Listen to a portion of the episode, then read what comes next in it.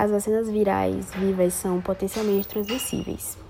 Isto por causa da engenharia genética. É, elas utilizam do vírus vivo, estabelecendo uma infecção controlada que se espalha entre as células do hospedeiro, fazendo com que a infecção induza somente a imunidade contra o vírus, não causando a doença.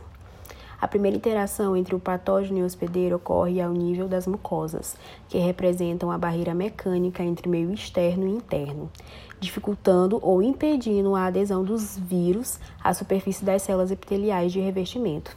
Estas células elas expressam diferentes receptores que reconhecem e ligam o patógeno, dando início a um processo de ativação celular que sintetiza e secreta novos peptídeos, dirigindo principalmente para as bactérias.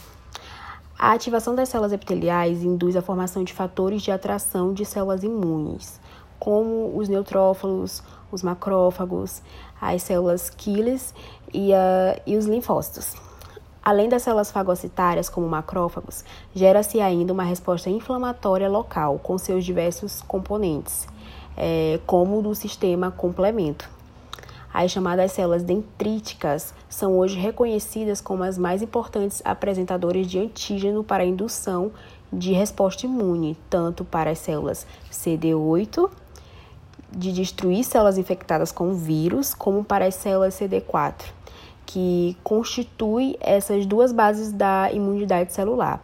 As células dendríticas distribuídas ao longo da pele e principalmente das mucosas são capazes de capturar e processar antígenos carregando-os para os nódulos linfáticos e encontrar os linfócitos, ativando os linfócitos T.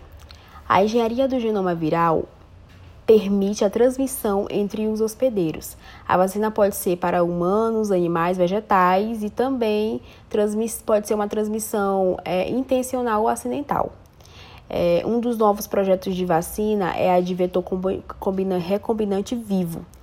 É uma quimera de dois genomas virais. São vacinas de vivas e autorreplicantes, em que seu vetor é um vírus inofensivo, cujo genoma é deixado praticamente intacto exceto por, inser por inserções de genes estranhos.